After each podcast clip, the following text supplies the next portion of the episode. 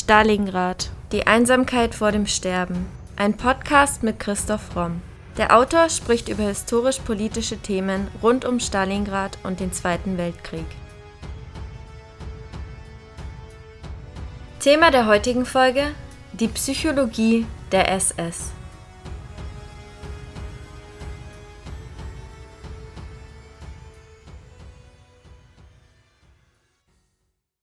Diese Männer wollen nichts als Macht. Macht über Menschen, über Einrichtungen, über Deutschland, über Völker, wenn möglich über die Welt und über die Zukunft. So schreibt der Historiker Eugen Kogon in seinem Buch Der SS-Staat. Die Geschichte der SS haben wir im letzten Podcast beleuchtet. In der heutigen Folge sprechen wir über die Psychologie dieser Massenmordorganisation im Dritten Reich. Alles, was die SS in den Konzentrationslagern durchgeführt hat, der Einzelne sowohl als auch das Rudel, ist psychologisch überhaupt kein Rätsel. Es waren die Handlungen von Menschen, die so dressiert und in ein solches Feld gestellt worden sind, nachdem sie bestimmte Voraussetzungen intellektueller, emotionaler und sozialer Natur für ihre Verwendung mitgebracht hatten. Sie wurden darauf gedrillt, Staatsfeinde zu jagen, Volksschädlinge entsprechend zu behandeln, Gegner des Führers fertig zu machen, schreibt Eugen Kogon. Auf der anderen Seite schreibt er aber auch, dass die Vorkommnisse in den Konzentrationslagern voll von psychologischen Merkwürdigkeiten waren. Auf Seiten der SS und auch auf Seiten der Häftlinge. Die Reaktionen der Gefangenen erscheinen im Allgemeinen verständlicher. Die Reaktionen der SS hingegen waren unmenschlich, obwohl es natürlich auch Menschen waren. Die freiwilligen Mitglieder der SS fühlten sich von den SS-Idealen bewusst oder unbewusst angezogen. Kritisches Denken war in der SS nicht erwünscht und wäre treulos, gefährlich oder in Anführungszeichen jüdisch erschienen. Zweifel hätte als Verrat gegolten. Die einzige kritische Überprüfung ihrer Handlungen erfolgte an den Zielen der SS. Diese Überprüfung wurde den sogenannten inneren Schweinehund überwinden genannt. Das bedeutete nicht Neigungen zu widerstehen, die wir aus menschlich gültigen oder christlichen Anschauungen als gut oder böse bewerten, sondern bei der SS hat sich das alles danach ausgerichtet, zu überprüfen, ob die Triebe und Gefühle der Erfüllung der SS-Ziele dienten, also der Machtvermehrung, oder schädlich für sie waren. Wenn Grausamkeit für nützlich gehalten wurde, dann galt Mitleid als Ausdruck des inneren Schweinehundes und musste überwunden werden. Und Eugen Kogon, der das KZ Buchenwald überlebte, sagte unter anderem auch über die SS, alle SS-Leute, die meine Freunde und ich kennengelernt haben, waren in diesem Sinne Barbaren, trugen kein Element echter Kultur in sich. Und es korrespondiert mit einem Ausspruch von Hitler, der ganz unverhohlen gesagt hat, ja, wir sind Barbaren, wir wollen es sein, denn die Welt wird nur mit Furcht regiert. Innerhalb der SS herrschte eine gewisse Doppelmoral vor. Ehre, Treue und ein sauberes Familienleben wurden gefordert. Das galt jedoch nicht im Verhältnis zu anderen und zu Schichten, die als niedriger angesehen wurden. Verrat und sexuelle Ausschweifungen waren dort nicht ausgeschlossen, wenn SS-Zwecke es als vorteilhaft erschienen ließen. Die hohen Ideale der SS galten demzufolge nur bedingungsweise als Kodex der Herrenschicht, solange es der SS zweckmäßig erschien. Fast alle SS-Mitglieder verhielten sich unkritisch. Objektive bzw. nicht zwecktechnische Intelligenz war ihnen verhasst. Das SS-Ideal stellte sie vor keine geistig beachtlichen Anforderungen, öffnete ihnen aber breite Bahnen, um, wie sie es nannten, sich auszuleben. Die harte Disziplin, die dafür nötig war, nahmen sie mehr oder minder willig hin. Den Zwang, den der Drill in ihnen auslöste, gaben die SS-Mitglieder auch innerhalb der Organisation weiter.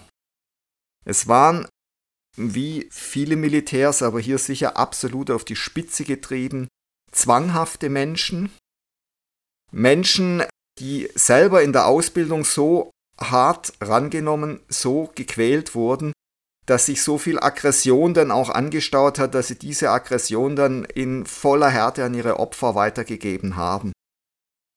Es gibt einen sehr guten Film von Stanley Kubrick, Full Metal Jacket, wo das eigentlich exemplarisch vorgeführt wird, wie man aus Menschen sogenannte Killermaschinen macht und welcher Drill dafür nötig ist. Und es ist schon interessant, dass eben auch eine Demokratie wie die USA es nötig haben, zum Beispiel so ein Marine Corps auszubilden und die Ausbildung dort und auch wie dieses Corps hochgehalten wird. Du bist nichts, das Corps ist alles und wenn du stirbst, dann lebt das Corps weiter. Das war eigentlich genau die Ideologie, die auch innerhalb der SS vertreten wurde. Der sogenannte innere Schweinehund wurde in die Mitmenschen verlagert und bekämpft, was bis zum Sadismus reichte. Im Laufe ihrer Geschichte setzte sich die SS mehr und mehr aus Mitgliedern zusammen, die im normalen Geschäftsleben aufgrund ihres Mangels an Kultur nicht hätten bestehen können. Es kamen also hauptsächlich jene zusammen, die gleiche oder ähnliche soziale Merkmale aufwiesen. Das war die SS im Kern. Die meisten anderen kehrten im Laufe der Zeit wieder in normale Verhältnisse zurück wurden ausgestoßen oder gerieten in innere Schwierigkeiten. Eine Untersuchung der Herkunft der SS-Mitglieder ergibt fast in jedem Fall, dass es sich um tief unzufriedene, nicht erfolgreiche, durch irgendwelche Umstände zurückgesetzte, minderbegabte oder gescheiterte soziale Existenzen handelte. Das galt unter anderem auch für Heinrich Himmler und Reinhard Heydrich, die ihr Minderwertigkeitsbewusstsein durch einen maßlosen Ehrgeiz überkompensierten. Dieses Minderwertigkeitsbewusstsein wurde bei nicht wenigen durch die Unehelichkeit der Herkunft verstärkt. Die Mitglieder konnten nicht auf das verweisen, was die SS-Ideale verlangten, nämlich einwandfreie lange Stammbäume. Das machte sie anfällig für Hass gegenüber Menschen mit hohem sozialem Ansehen. Insbesondere gilt das natürlich gerade für Reinhard Heydrich, der Viertelsjude war und der furchtbare Angst davor hatte, dass das jemals rauskommen könnte. Die Intellektuellen in den Reihen der SS, die beispielsweise aus irgendwelchen Gründen ihr Studium nicht hatten beenden können, reagierten ihr Manko oft in Überheblichkeit ab. Die geistige Entwicklung der SS-Angehörigen bis zu ihren höchsten Führern war unternormal. Bei Prüfungen zum SS-Stabsscharführer lauteten die Fragen zum Beispiel Wie unterscheidet sich ein Kind von einem Zwerg? Eine Leiter von einer Treppe. Die meisten Mitglieder, die während des Krieges hinzukamen, beschränkten sich darauf, ein einziges SS-Ideal zu verwirklichen Härte und Draufgängertum. Dadurch hatte die Waffen-SS enorme Verluste und diese Ideologie aber eben trotzdem mit einem unglaublichen Draufgängertum sich in den Kampf zu stürzen, leichtsinnig sein Leben zu riskieren, Hauptsache man gilt als tapfer vor den anderen. Dieses SS-Ideal wurde tatsächlich oft gelebt und hat zu unglaublichen Verlusten bei diesen SS-Einheiten geführt so starke Verluste, dass die in Anführungszeichen normalen Generäle im Heer das auch immer wieder kritisiert haben. Vom SS-Staat oder den konkreten SS-Zielen wussten diese SS-Soldaten wenig oder nichts. Innerhalb der einzelnen Gruppen der SS gibt es feine psychologische Unterschiede. Die ursprüngliche Schutzstaffel zum Beispiel setzte sich überwiegend aus Arbeitslosen aller Schichten zusammen. Sie waren für den Saalschutz zuständig, um die Ordnung aufrechtzuerhalten und politische Gegner niederzuhalten. Dafür waren fanatisierte Schläger und Raufbolde notwendig, die nur zwischen Führer und Feind unterschieden.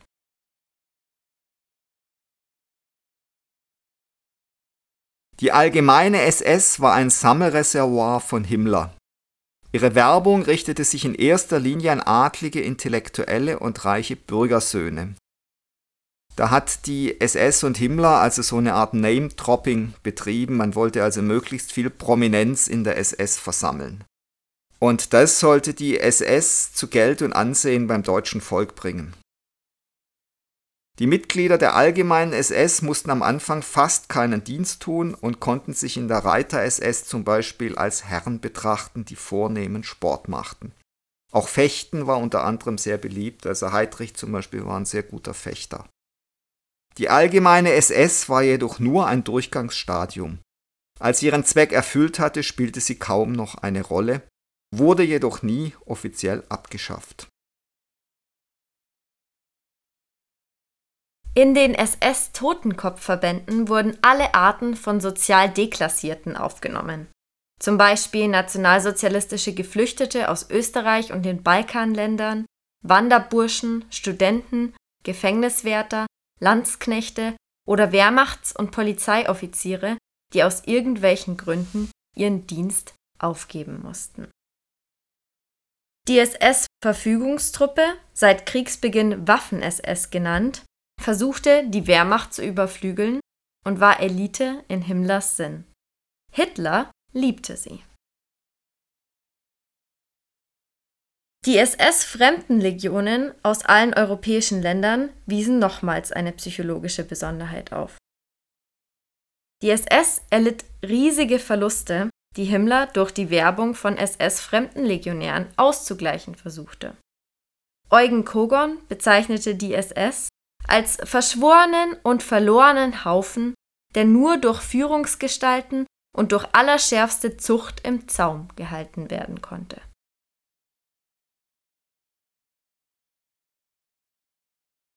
Es folgen jetzt einige exemplarische Lebensläufe von SS-Leuten. Erstes Beispiel der SS-Hauptsturmführer Dr. Waldemar Hofen wurde 1903 geboren, blieb im Realgymnasium sitzen, ging mit 16 Jahren nach Schweden und arbeitete auf einem Gut, wanderte mit 18 nach Nordamerika aus und war dort Aufseher in einer Milchfarm, dann der Geliebte einer reichen Frau, die ihm ein Hollywood-Engagement verschaffte für 500 Dollar pro Woche dann 1925 kehrt er nach Deutschland zurück, hilft im Büro des Sanatoriums, das sein Bruder gegründet hat, arbeitet dann auch in Paris, tritt dann der SS bei, beginnt mit über 30 Medizin zu studieren, da sein Bruder gestorben ist und er die Leitung des Sanatoriums übernehmen will. Durch den Eintritt in die Waffen-SS kann er schon während des Krieges die Staatsprüfung als Notprüfung ablegen. Zwei Jahre später ist er Stellvertreter des leitenden Arztes aller Konzentrationslager. Nach zwei Jahren erklären die Sachverständigen, nach seinen Kenntnissen und seinem Können verdient er schwerlich den Namen eines Arztes.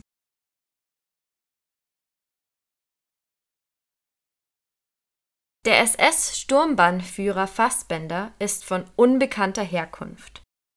Er wird das Adoptivkind des Inhabers der berühmten Berliner Schokoladenfirma Fassbender, daher sein Name. In seiner Jugend ist er bereits bekannt als Taugenichts, Säufer und Verschwender. Später angeblich verheiratet mit einer Gräfin. Er lernt Fegelein, den Führer der sogenannten Reiter-SS, kennen, finanziert ihn und wird Bataillonsführer des ersten Reiterregiments. Zusammen mit Fegelein, einem der schlimmsten SS-Verbrecher in Warschau. Fegelein heiratete später Eva Brauns Schwester. Im Laufe seines Lebens hat Fassbender eine Geliebte, die er schwängert, und lässt dann im Einvernehmen mit ihr ihren Mann, einen polnischen Unteroffizier, verhaften und töten.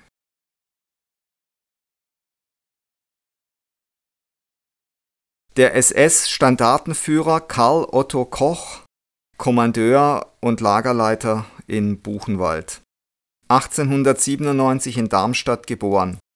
Kaufmännischer Lehrling, Buchhalter, kurz an der Front, kaufmännischer Angestellter. Bei mindestens sieben Firmen nacheinander tätig. Nachgewiesene Portokassendiebstähle. Dann Heirat, Scheidung aus Kochs alleinigem Verschulden. Dritter NSDAP und der SS bei, wird aus der Partei ausgeschlossen, danach wieder aufgenommen. Verschiedene Verfahren wegen Untreue und Unterschlagung. Er wird dann Lagerkommandant bei der SS, leitet viereinhalb Jahre das KZ Buchenwald und heiratet die spätere Kommandöse von Buchenwald, Ilse Koch.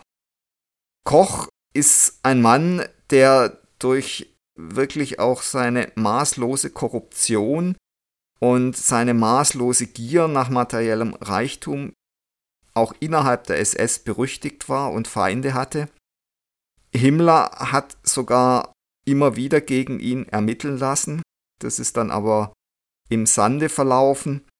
Es ist ganz interessant, dass Himmler selber voll von kleinbürgerlichen Idealen war. Es musste alles nach Recht und Ordnung zugehen. Es durfte also keinerlei Korruption stattfinden, keinerlei persönliche Bereicherung. Aber ein Großteil seiner Untergebenen hat natürlich das genaue Gegenteil gemacht und er ist dieser Sache auch nie Herr geworden. Wahrscheinlich hat er es dann auch teilweise aufgegeben, weil er einfach gesehen hat, dass er diese Menschen, die er da unter sich hatte, nicht wirklich in den Griff bekam. Und was auch interessant ist an diesen Lebensläufen, ist, dass es oft so Abenteurertypen sind, Leute, die unstet sind, die eigentlich nach großer individueller Freiheit streben. Und es ist ganz interessant, dass gerade die dann bereitwilligst sich einem so brutalen Unterdrückungssystem wie der SS unterordnen, da eintreten und dann aber innerhalb von dem System eben nicht alles nach Recht und Ordnung vor sich geht, also auch nicht nach den perversen Idealen der SS, sondern dass dann innerhalb von dem System eine maßlose Korruption herrscht, eine maßlose persönliche Bereicherung, eine unglaubliche Gier und natürlich auch sexuelle Ausschweifungen aller Art und dass der Umgangston, kann man sagen, wirklich derb und ordinär ist. Eines der Mysterien der SS-Psychologie ist, warum Heinrich Himmler einen so großen Einfluss auf die SS ausübte. Er war unmilitärisch, ordentlich, kleinbürgerlich, fleißig, pedantisch, kein Feldherr, kein Denker, kein Wüstling und kein Narr. Die SS nannte ihn oft den Reichsheini. Eugen Kogon vermutet, dass die SS ihn an seiner Leistung, nicht an seiner Person maß. Ihren Anhängern genügte wohl, dass sie ihren Instinkten freien Lauf lassen konnten und nahmen dafür Härte in Kauf.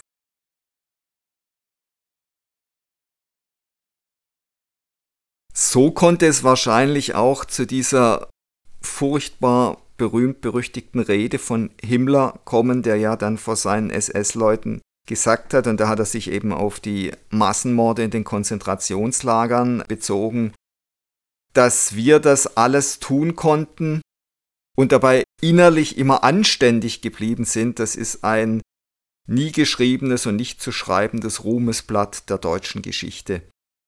Das ist hochgradig pervers und zeigt auf der anderen Seite aber auch, wie Himmler da an völligem Realitätsverlust leidet und sich das so hinbiegt, wie er es halt sehen will. Die SS war ursprünglich ausgezogen, um die Menschheit vom Fluch des Goldes zu befreien. Im Gegensatz dazu hat sie dann den getöteten Juden die Goldzähne ausgebrochen und eingeschmolzen und tonnenweise Gold in die Schweiz verbracht. Und sie machte aus den Menschen ein ganz brutales Geschäft und rechnete aus, wie viel sie wie lange an einem KZ-Häftling verdienen konnte, bis er dann elend gestorben ist. Und es war ja ein richtiger Menschenhandel. Die SS hat also ständig Häftlinge aus den Lagern an die deutsche Industrie vermietet, verkauft. Das war also ein richtiger Sklavenhandel und da haben sie also auch Millionen verdient und die deutsche Wirtschaft hat bereitwillig bezahlt. Die meisten Dinge bei der SS waren geheim. Am geheimsten war die Praxis der Konzentrationslager. Nicht einmal die Gestapo hatte das Recht, die Lager ohne Sondergenehmigung des Reichssicherheitshauptamtes zu betreten. Die wenigsten Gestapo-Beamten wussten daher im Einzelnen, wie es in der Hölle aussah, zu der sie ihre Opfer verurteilten. Die Mitglieder der SS sollten idealerweise eine abstruse Ambivalenz in ihrer Persönlichkeit aufweisen. Sie sollten gleichzeitig Gehorsam und Selbstständigkeit zeigen.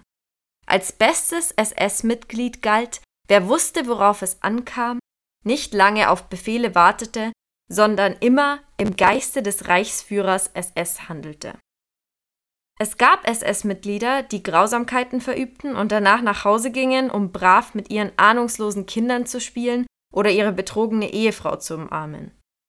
Aus dem Raum des Grauens der SS flüchteten sie sich in eine heimische Illusion von Friede, Liebe und Güte.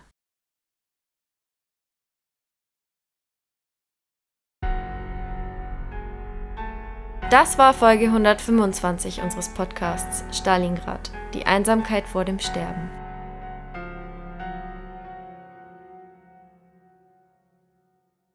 Und jetzt seid ihr dran, liebe Stalingrad Podcast-Fans.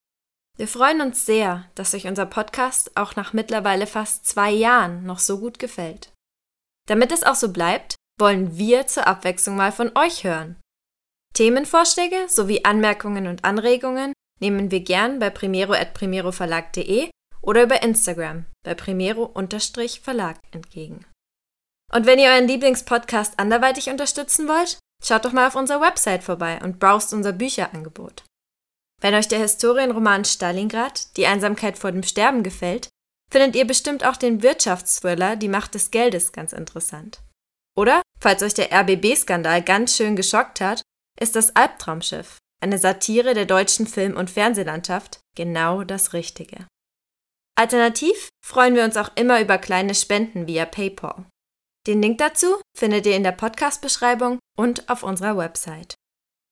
Aber in jedem Fall Vielen Dank, dass ihr so treu und interessiert unseren Stalingrad Podcast hört. Wir hoffen, ihr bleibt uns noch über viele weitere Folgen erhalten.